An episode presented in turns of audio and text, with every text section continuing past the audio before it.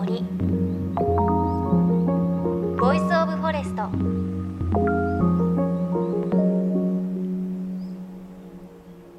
おはようございます。高橋真理恵です。この放送のちょうど1週間前ですかね。台風19号の被害が各地で見られました。皆さん被害など大丈夫だったでしょうか？ね私が住んでるのは東京都内ですけれども都内でも、うん、私は生まれて初めてこうあんなに被害が出る台風というのを体験しました。あのまだまだ台風発生するね可能性ありますし本当にこう備えは十分していきたいなと思いますね。あの時すごく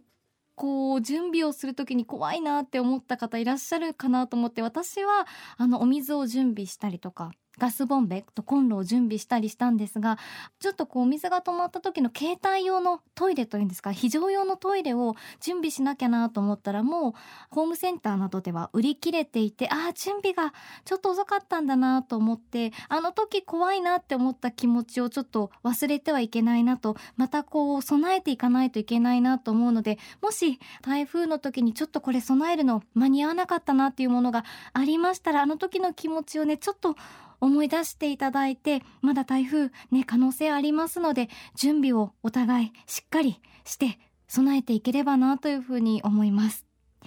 さあ JFN38 局を結んでお送りします。命の森 Voice of Forest。さあ今週は番組も毎年関わっている秋の恒例イベント GTF Green Challenge Day の模様をお伝えしていきます。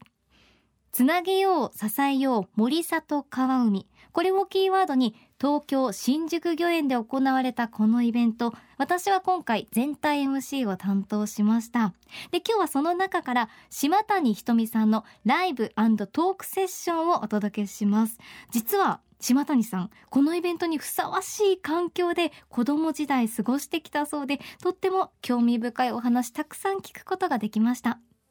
JFN38 局をネットしてお送りします。命の森 Voice of Forest。今日も最後までお付き合いください。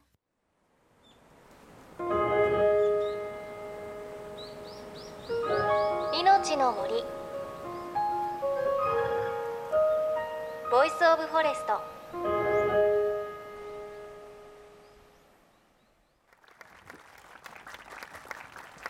よろしくお願いします。よろしくお願いいたします。お座りください。はい、失礼します。いや、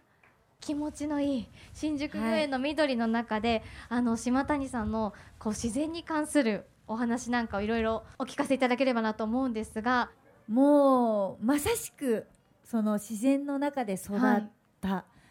ようなもんですね、はい、私はもう子供の時から自然の中で、その森里川海をまるっと総称したような町で育って広島県の呉市にあります倉橋島という島育ちなんですけど、えー、まあ、広島県自体もですねもうこう山があってすぐ海があってっていう、うん、それ地形がね、えー、もうその分かりやすくその物語ってる地形だと思うんですけど、えー、なおかつ、え家の目の前は海。はい裏は山。それからおじいちゃんの代から家族で牡蠣の養殖業を営んでいまして、えー、基本一日の半分以上は海の上で、えー、えー、仕事をしているという家族親戚の中で育って、はいうん、やっぱりだから海とか空とかすごく敏感に常に見て生きているので、えー、天気予報は基本おじに聞いてます。100%当たります。えそれは漁師ならではというか？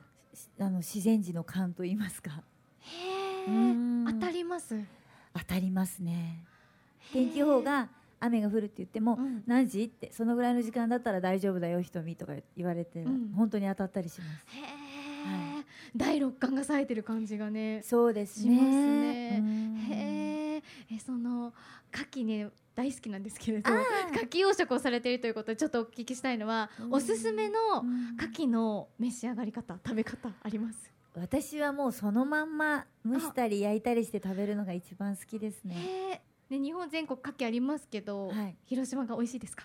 私の住んでるその倉橋島のその海域っていうのは日本でも珍しいプランクトンが豊富な町で、えっと、生食でもう食べていただけるとすごくこう違いが分かっていただけるというのが売りの海域なんですけれども、え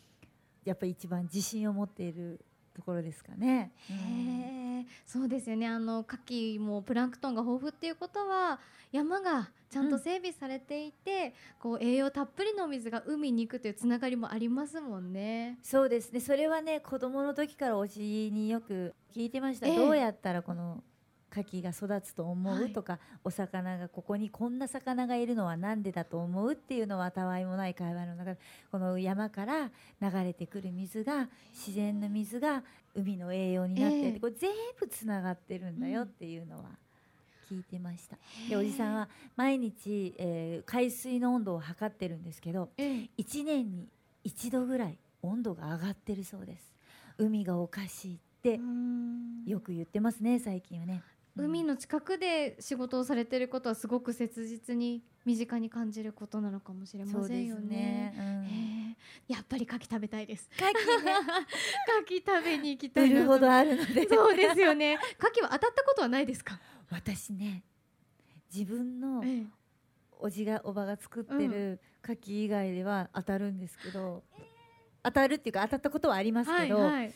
ないですね。不思議ですね。免疫が違いますよ子供の時からもう、うん、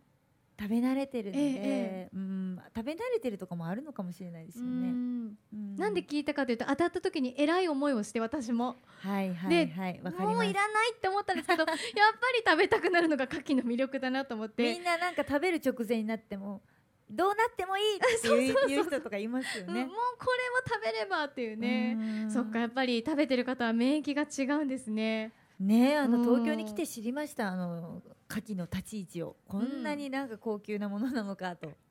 そうですよね。今ね、はい、スタッフからね負けっていうスタッフが来たので ちょっとお話を進めていきます。ごめんなさい。完全に個人の興味でしたが あの大事な話でした。あの島谷さん音楽を通じたメッセージも発信していらっしゃって、はい、それがこの後披露してくださる「サイクル」という曲ですがこれはどういうメッセージ込めていらっしゃるんでしょうか？はいこれはですねやはり、えー山があって川があって海があって今日のテーマにも本当ぴったりだと思うんですけれどもその自然の中に私たちはいて、えー、その中で未来の子どもたちに向けてどういうふうなうん活動感覚っていうのを持ってこれからみんな生きていきますかっていう問いかけとあと一人一人では、えー、いろんな活動をすることだったりまあ分かりやすく言うとボランティアとかそういうものって気持ちがあっても何からって。じゃあ自分たちができることってっていうのをちょっと問いかけになっていて例えば使ってない部屋の電気は消しましょう。水をねちょっとなるべくこう蛇口を閉めて使いすぎないようにしようとかそういう心がけをあのみんなこうちょっとずつ気持ちはあるんだけれどもなんかこう言葉にすること行動にすることって難しいけどこう音楽という私はワードを通してなんか皆さんの感覚風の中にこうその気持ちが流れてくれたら世界は幸せかなというような曲を作っていまして、はい、なんか私も音楽の方でこういう呼びかけ活動ができたらなという思いで。歌っております。はい、私も聞かせていただきましたが、本当にとっても素敵な曲だったので、今日もすごく楽しみにありがとうございます。ということで、ここからは島谷ひとみさんのライブをお楽しみいただきます。よろしくお願いします。はい、よろしくお願いします。ありがとうございます。ありがとうございます。ありがとうございます。ありがとうございます。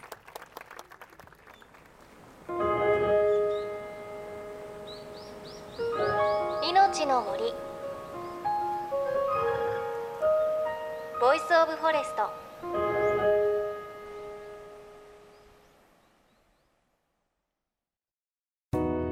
「JFN38 局では東日本大震災で被災した沿岸部や全国の震災による津波被害が予測される地域に津波から命を守る森の防潮堤を作る鎮守の森のプロジェクトを支援する募金を受け付けています。この命を守る森づくりに取り組んでいる AIG 損保は中小企業のリスクにフォーカスした損害保険のラインナップビジネスガードを法人会納税協会会員の皆様に提供しています。AIG 損保ではビジネスガード新規契約1件につき1本のどんぐりの苗木を植樹する命を守る森づくりを通じ被災地の復興全国の防災減災に取り組んでいます。命の森 Voice of Forest 今朝は番組も毎年関わっている秋の恒例イベント GTF グリーンチャレンジデー2019 in 新宿御苑の中から島谷ひとみさんと私のトークライブの模様をお届けしました。いやライブすごかったんですよ。本当に島谷さんがステージに上がって立ち上がってそしたら晴れ始めてご本人も昔から晴れ女って言われるんだよねっておっしゃっていたんですが本当だと思って ステージに晴れの女神がという感じですごく素敵なライブでした。でね島谷さんおっしゃっていましたけれど広島県呉市の倉橋島というところのご出身でねえ牡蠣美味しそうだなと思ってお話聞いてるだけでいつかうん生牡蠣。うん、蒸してもいいかな、いただきたいなと思いました。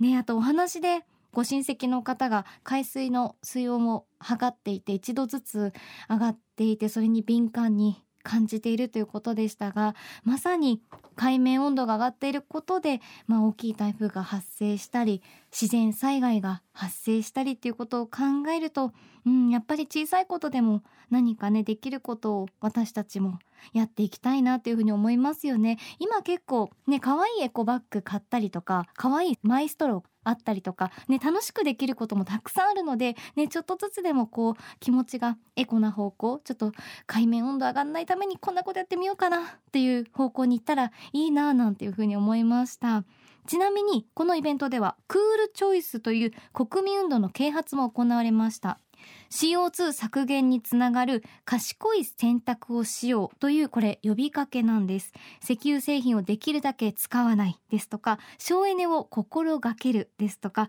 まあ、本当にそういった賢い選択島谷さんもおっしゃっていましたがぜひこの機会に考えてみてもらえると嬉しいです。私も考えてみようと思います。さあそして番組ではあなたの身近な森についてメッセージお待ちしています。メッセージは番組ウェブサイトからお寄せください。命の森 Voice of Forest。お相手は高橋真理恵でした。この番組は AIG 損保の協力でお送りしました。命の森。の森。 Voice of Forest